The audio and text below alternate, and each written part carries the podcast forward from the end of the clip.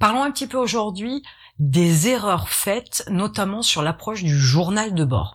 Je vais vous faire part de ce que j'ai pu entendre autour de moi, de ce que j'ai pu constater autour de moi, par certains clients, mais aussi par certaines personnes que j'ai dans mon environnement. Et je vais parler de quelques erreurs qui sont faites, qui sont absolument contre-productives concernant votre journal de bord. Alors j'ai pu voir chez certains clients, ou clientes du moins, cette envie d'utiliser toujours des outils design et sympa. Clairement, on est dans l'entrepreneuriat, le design et le sympa, je ne dis pas non. Mais ce qui est important de comprendre, c'est le productif, l'efficace et le facile à utiliser. Il est clair que sur certains outils, pour pouvoir créer un journal de bord, il s'avère qu'il y a toujours tout un tas d'options, ou du moins il y a souvent tout un tas d'options qui vous mettent sous nez quelque chose de plutôt sympa, de plutôt design, et c'est pas forcément les critères sur lesquels on devrait se positionner pour pouvoir choisir son outil pour son journal de bord.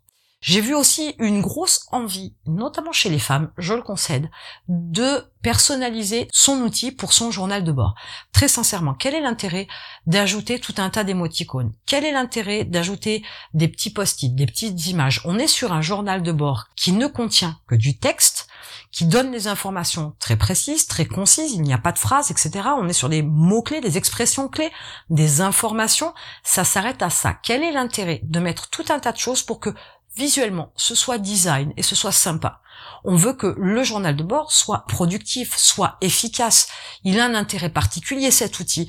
Il va vous permettre d'avancer. Donc il faut qu'il soit efficace, clairement. Le design et le sympa, on s'en moque un peu. C'est pas parce que ça va être joli à l'œil que ça va être intéressant à travailler. Si vous optez pour un journal de bord qui va être papier, pourquoi pas, utilisez tout un tas de crayons de couleur si vous voulez. Allez, éventuellement si ça peut vous faire plaisir mais au final, ça ne sert pas à grand chose. Vous me direz peut-être que ça vous permet de mieux lire les informations. Ok. Sauf que le journal de bord, je vous dis, c'est un récap d'informations que vous allez relire de temps en temps, et c'est uniquement pour vous. Ce n'est pas non plus quelque chose que vous allez distribuer. Vous n'avez pas besoin non plus d'avoir quelque chose de très original, de très joli, pour pouvoir faire que l'outil soit efficace. Maintenant, oui, effectivement, le code couleur peut avoir son intérêt, mais que dans une certaine limite, faut être très clair. Une erreur fréquemment faite aussi, c'est passer du temps à personnaliser son journal de bord avec tout un tas d'informations supplémentaires à l'intérieur ou tout un tas de gadgets, d'options, de photos, etc. Quel est l'intérêt? Ça n'apporte absolument rien. On est sur l'info textuelle pour pouvoir vous aider à avancer, pour pouvoir vous aider à réfléchir, pour avoir des informations alors oui, vous pourriez me dire aussi une fois de plus que vous pourriez avoir une photo greffée dans votre journal de bord d'un graphique pour que ce soit plus explicite. Oui, éventuellement, mais c'est du gadget. Ça n'a pas de sens. Ce graphique-là, vous l'avez sûrement dans un dossier autre part où ça a plus de sens. Si ce sont les courbes de fréquentation de votre site, il est clair que quelque part, ça n'a rien à faire dans votre journal de bord. C'est pas le job du journal de bord. Vous ne devez pas non plus dépenser de l'argent pour des outils personnalisables pour votre journal de bord. C'est dépenser de l'argent inutilement. Je vous l'ai dit, le journal de bord, c'est que du texte. Vous pourriez y mettre tout un tas d'annotations, certes, mais ça n'a aucun intérêt d'en rajouter plus que ça. Ça ne doit pas non plus nécessiter énormément de dépenses. Le peu de dépenses que vous pourriez avoir, c'est soit vous décidez de faire la version papier, effectivement, soit vous décidez d'utiliser un outil en ligne, par exemple, et peut-être que vous auriez besoin de renouveler sa licence, mais ça ne peut pas aller bien plus loin que ça. Ça ne peut pas être quelque chose que vous allez payer 150 euros par mois. Ça n'a aucun intérêt. Vous ne pouvez pas faire toutes ces dépenses-là uniquement pour un journal de bord. Même si je concède que le journal de bord est vraiment un outil efficace et puissant et qu'il faut le bichonner le dorloter. Ok. Mais pas pour autant à ces prix-là. C'est hors de question.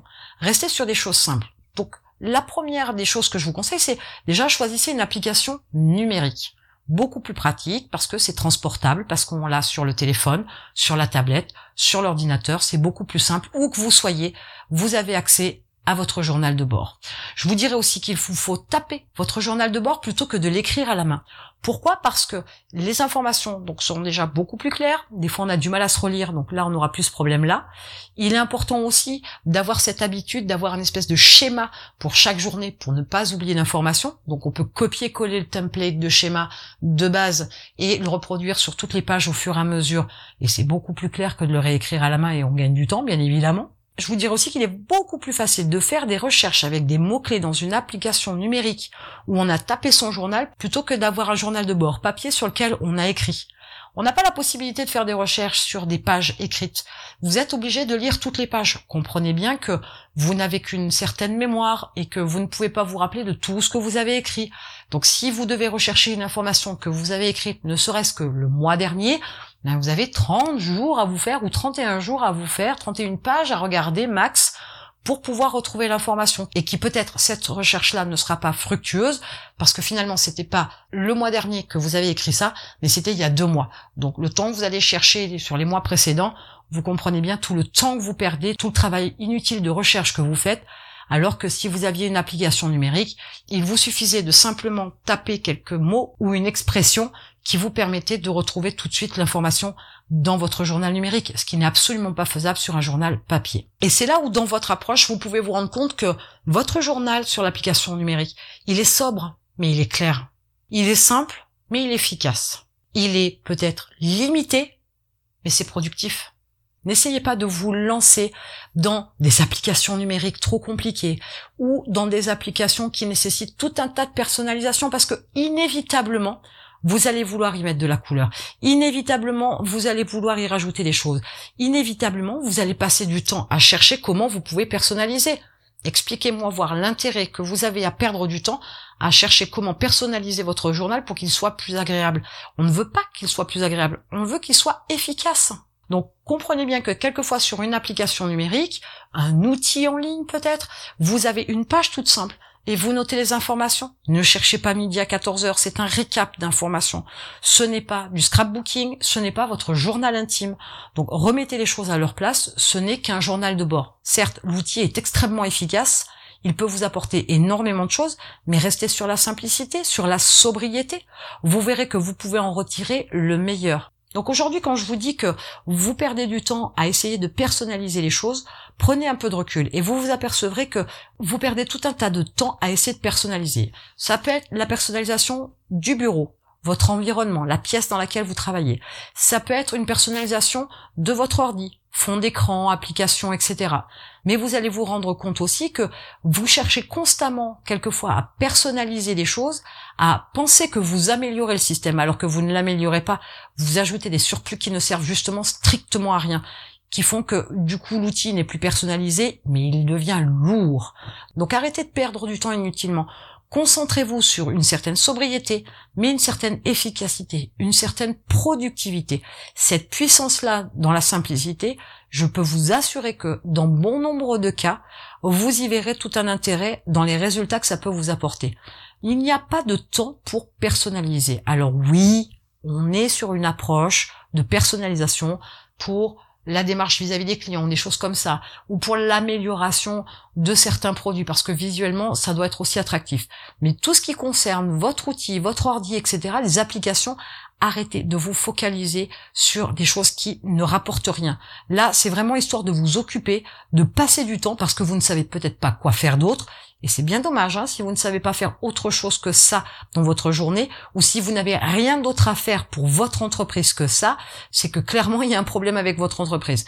Mais pensez surtout que vos outils doivent être efficaces. On leur demande pas à ce qu'ils soient super design, super mimi à regarder. Vos outils doivent vous permettre d'accélérer le mouvement, doivent vous permettre d'être plus efficace, plus rentable, plus rapide.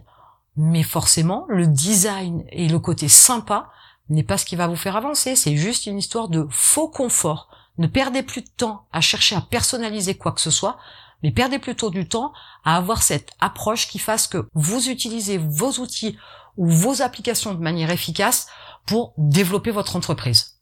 Maintenant, à vous de choisir ce que vous voulez faire, soit être efficace, soit perdre du temps. Et en attendant, je vous retrouve de l'autre côté.